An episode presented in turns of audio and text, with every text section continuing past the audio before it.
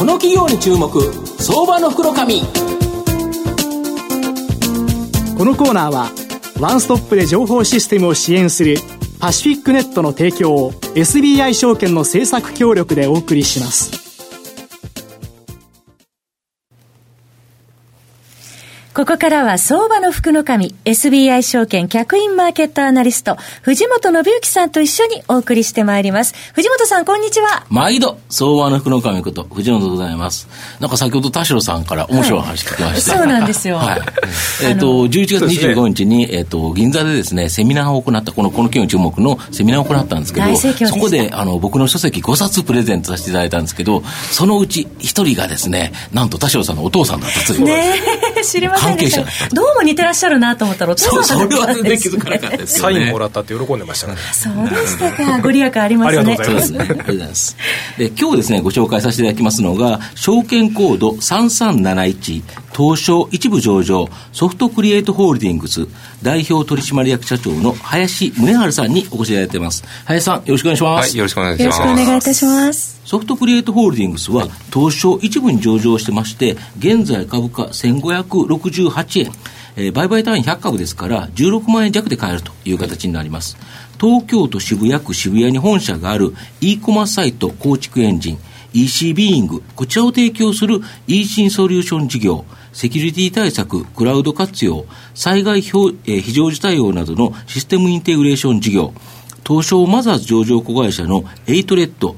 えーと、銘柄コード3969、こちらがですね、運営するワークフロー事業の3つがビジネスの事業とあの企業となっております。1983年にパソコンショップソフトクリエイト渋谷店からスタートしており、IT 戦略のベストパートナーであり続けるため、時代のニーズに対応した業態へ変化し続けてきましたと。パソコンショップの多店舗展開からシステムインテグレーション事業、さらにはソフトウェアプロダクトメーカーへ歩んできた歴史は、まさにスピードチェンジの実践の歴史そのものという形になります。今後はネット通販がさらに伸びそうなことから、EC ソリューション事業が牽引役として、まあ、高成長が期待できるかなと思うんですが、あの社長、御社、本当にですね、もう PC の、もう本当、一販売店から創業されて、このシステムインテグレーター事業や EC ソリューション事業など、さまざまなビジネス展開を行い、このさまざまな事業でですね、成功されてるんですけど、その秘訣って何かあるんですか？そうですね、ちょうどわれわれが事業スタートしたのが1983年で、はい、あのやっと国内でもパソコンがビジネスで使われ始めるかなといった、えー、頃ですね。うんで、その頃ようやくあの全国でパソコンの専門店っていうのがあの生まれ始めて、はい、まあ、その時にちょうど我々もパソコンショップをスタートして、多店舗展開からスタートしています。まあ、それこそあのパソコンブームの波に乗って、あの Windows95 の発売とかありましたけど、けどでそこでまあ非常に伸びたんですが、ちょうどですね Windows95 出た後ぐらいですかね、あのいわゆる、えー、カメラ量販店と呼ばれる、あのビッグカメラとかヨドバシカメラとか、ああいったところもパソコンを扱うようになって、非常に価格競争厳しくなったのが、ね。えー、90年代後半ですね。もうその頃に、まあ、我々としては、あの店舗でのパソコンの販売ビジネス、これは無理だろうということで、早い段階で、えー、店舗の方のあの縮小を行ってきました。はい。で、それと合わせて、ちょうどその頃、やっと日本国内でもインターネットが普及に入るかなといった時期だったので、じゃあせっかく仕入れると思ってて、あの店舗での売り方分かってるんだったら、まあ、自分の手でネットでパソコン売ったろうかと。いうことで、えー、99年に、えー、EC での、えー、ネットでのあのパソコンの販売、ま、そうですね、はい、うん、えー、その頃に始めました、うん、で、それで自前でシステムすべて作ったところ、結構いいものができたんで、うん、じゃあこれ、外に売ってみようかと、あなるほど、えー、それがあの2000年からスタートした EC ソリューション事業の、えー、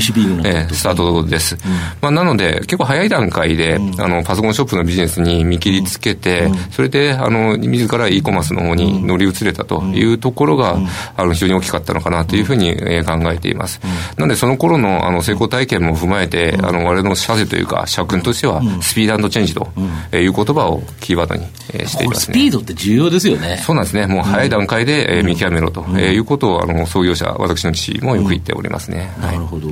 あと、御社のこの e コマースサイト構築エンジン、EC ビーイングっていうのは、まあ、御社トップシェアの会社だと思うんですけど、まあ、現在公表できるお客様とですね、どういうね強いか、また、その、例えば、シェアと競合とか、どういう差別化してるか、このあたりちょっと詳しく教えていただけますか？わかりました。あの例えば、うん、えー、インターネット通販の世界でいくと、非常に皆さんも馴染みが強い会社があのやっておりまして、例えばアパレルでいくと、ビームスさんだとか、はい、ナノユニバースさん、はい、あと小売店舗でいきますと、ABC マートさん、靴の。ですね、はい、ですとか、あと食品でいくと、あのカルビーさんなんかも我々のシステム使っていただいてます。で、あとは、あの、老舗系のあの会社さんもそうですね、あの、え和菓子の鶴屋義信さんだとか。渋いところですね。はい。はい。そういったところで、あの、ご利用いただいてます。ですので、あの、我々のターゲットとしているお客さんとしてはですね、あの誰でも知ってるような会社であったりとか、そうなんですよ、はい。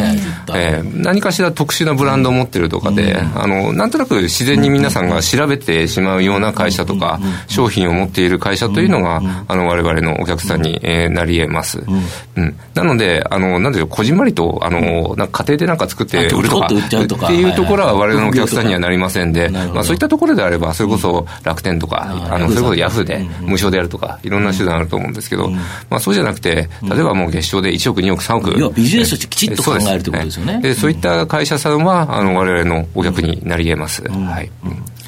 で、あの、まあ、そこでの強さというのがですね、あの、我々今まで、それこそ2000年からこの事業をスタートしてきて、1000社を超える、はい、あの、お客さんに導入の実績作ってきました。分野のいろんな会社さんがやってるってことですよね。はい、おそらく想定できるありとあらゆる分野はやってみました。うん、まあ、さっきの食品とかアパレルとか分かりやすい分野ですけど、うん、もう健康系のものから何からやってきたので、大体その分野に関するノウハウというのは持ってるんですね。なるほど。例えばもうアパレルであったら、こういうシステムを持っていて、それを、え既存の在庫システムに連動できなきゃダメだとか、あとはさっきのあの店舗を持ってるお客さんであれば、あの店舗って大体皆様あのポイントカードって持ってますよね。で、あのポイントカードのポイントとネットのあのポイントをどうやって連動させようかとか、これ必要ですよね、そうなんですよね、でこの辺も我々のノウハウとして蓄積されてきておりますので、まあ、大体今想定できる、え業種業態であれば、我々の方で大体過去、えー、やったことがある。やったことがある、うんもちろん大体成功してますけど、逆に失敗の例もあるんですよ、逆にだから失敗したところはやはり難しいっていうのがあるってことですよね。これやっても絶対ダメだっていうのも、うん、だけど勝手に思うから、こういうことしたらいいんじゃないですかって言われても、まあ正直失敗しましたまあ、そうなんですはい、なるほど、ええもあります。うん、まあ、それで、あの、我々システムで解決できる面もあれば、うん、あともう一つはですね、うん、あの、いわゆるプロモーションの部分で、どうやってそもそもそれ、あの、お客さんに認知させるのという、これもですね、あの、我々のノウハウなんですよね。えー、食品であれば、こういう、例えばメールマガジンの打ち方であれば、あの、比較的反応がいいよとか、うん。そういったことも提案できるというのが、あの、他社と比べての大きな強みになってるんじゃないかなというふうに考えてますね。なるほど。これって他社さんって一回入れると3、4年で大体リニューアルされると思うんですけど、はい、その際に、もし他社のやつを使ってるとき、会社さんが、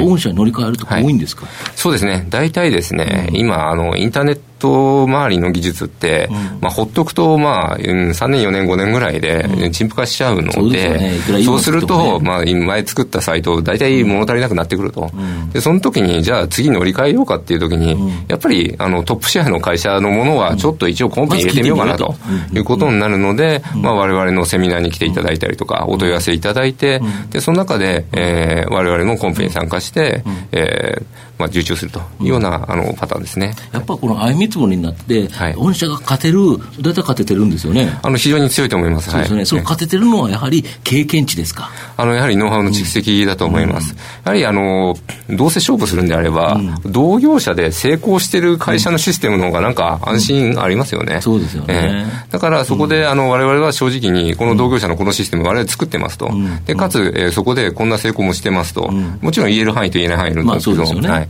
でそれを理解した上で、えー、導入いただけるんじゃないかなと思いますね、そうするとやっぱりああいう見積もりとって完全に勝てるんだったら本当に強いですよね。そう、えっ、ー、と、非常に強いと思います。うん、で、あと、もう一つ言えるのはですね、我々、あの、かなり、そういった方、いろんなお問い合わせいただくので、逆に、無理な案件は取らないようにしてます。なるほど、なるほど。これも重要ですね。ですね逆に、あの、いくら入れてあげても、うまくいかないんだったら、その会社自体も不幸だから、断った方が、まずはいいってことですよね。はい。だからあんまり変な、あの、お話を持ちかけられて、もう、あの、我々の方で、これは、あの、我々のノウハウが通じない分野ですので、えー、きっぱりお断りしますと。いうことでそれはだけど、本当に正直なところがいいですよね、結局、そういう会社でやってうまくいかなくても、結局、そしたらその悪い噂が出ちゃうとか、まあ、そうですね。それは絶対いいですよね。あとやっぱ、御社の今後の成長を引っ張るもの、こちらを教えていただきたいんですか。はいあの例えば今あの、ネットで物を売るっていうのは、企業における非常にあの攻めの部分だと思うんですね、経営の攻めの部分ですね。で、それと合わせて、今、経営の守りというとですね、あの我々が提案できるものであれば、あの情報セキュリティの分野です。これだけど EC の会社が、こう例えば高額名簿が流出したら、もう致命的ですよね、えー、非常に大きなダメージです、うん、あのもちろんこれインターネット通販をやってない会社においても、うん、企業の重要な情報が外に、うん、漏洩してしまうというのは、あの大きな問題ですので、この守りの部分を提案できるというのが我々グループの強さだと思います、で、我々も過去、あの、1000社超えるお客さんやをやってきたので、うん、そうすると自然と、うん、あの、情報セキュリティのノウハウも溜まってくるんですよね。めちゃめちゃ攻められたんですよ、ね、まあそうなんですよ。もういろんなところいろんな攻撃響きますので、で、それを防御するための、まあ、ありとあらゆるシステムいろいろ入れてみました逆に言うと、御社はそれだけの規模があるから、そこのセキュリティ投資っていうのができるんですよね。これがちっちゃなところだと、えー、そこに大きな投資すると、ちょっとしんどいですよね。なので、我々あの、まとめてお客様をお預かりしているので、そこに対して大きなセキュリティ投資ができます。ただこれがあの一社だけで、あの運営してたら、それで自分でシステム作ると莫大な投資になってしまうので、まあそれは事業として成り立たないだろうというところはあると思いますね。はいぱそこは大きいから、やっぱりセキュリティのところと、やはり今後、EC 販売自体伸びていくんですよね。はい、あの EC 販売、まだまだ伸びる余地あるというふうに見ています。うん、あの EC 化率っていうあの全体の小売に占める、あのネットの占める、えー、と比率というのは、あのそれこそアメリカだとか韓国に比べると、まだまだあの半分以下というデータも出てますので、まあ、これがあの日本のそれこそ物流の制度とか考えたら、もっともっと上回っていくっていうのは見えてくるんじゃないかなと思ってます、ね、そうすると、そこで EC ビーンが使われて、はい、御社が売るを儲かるということですね、まだまだあの伸ばしていけるんじゃないかなと。考えています。田代さんいかがですか？い。やあのー自社株買いを積極的にやられてらっしゃるなという印象があるんですけど、これやっぱり株主還元策というのは非常に重視してらっしゃるポイントそうですね。で、まあ、今回株主還元でもあるんですが、一つあの、当時発こうしたストックオプションに、えーと、充当させるために自己株でということがありますね、はいはい、あの今のところ大きな投資を控えてるわけではないので、あのまあ、ストックオプションで資金を別に集める必要が今ないので、えー、それであれば自己株という形で、えーと、なんでしょうあの、規約化を防いでいこうかなという考えでおります。はい、あありがとうございますまあ、最後まとめさせていただきますと、ソフトクリエイトホールディングスは、時代の流れに合わせて、さまざ、まなビジネスを展開して、まあ、現在はですね、ネット通販、こちらが優勢なことから、まあ、この EC ソリューション事業、これがまあビジネスの牽引役、柱となっていると。まあ、今後もこの EC 比率の情報と比べて、合わせてですね、やっぱ変化して、まあ、成長し続けていくんじゃないかなと思います。今日は証券コード3371東証一部上場ソフトクリエイトホールディングス代表取締役社長の林宗春さんにお越しいただきました。林さんどうもありがとうございました、はい、ありがとうございました。藤本さん今日もありがとうございました。どうもありがとうございました。ありがとうございました IT の効果的な活用は企業の生命線。証券コード3021東証2部上場パシフィックネットは IT 機器の導入、運用、セキュリティ、そして処分に至るまでワンストップで企業の情報システムを支援する IT 資産活用のオンリーワン企業です。取引実績1万社を超えるスペシャリスト集団。証券コード3021東証2部上場パシフィックネットにご注目ください。この企業に注目相場の福のこのコーナーはワンストップで情報システムを支援するパシフィックネットの提供を SBI 証券の政策協力でお送りしました。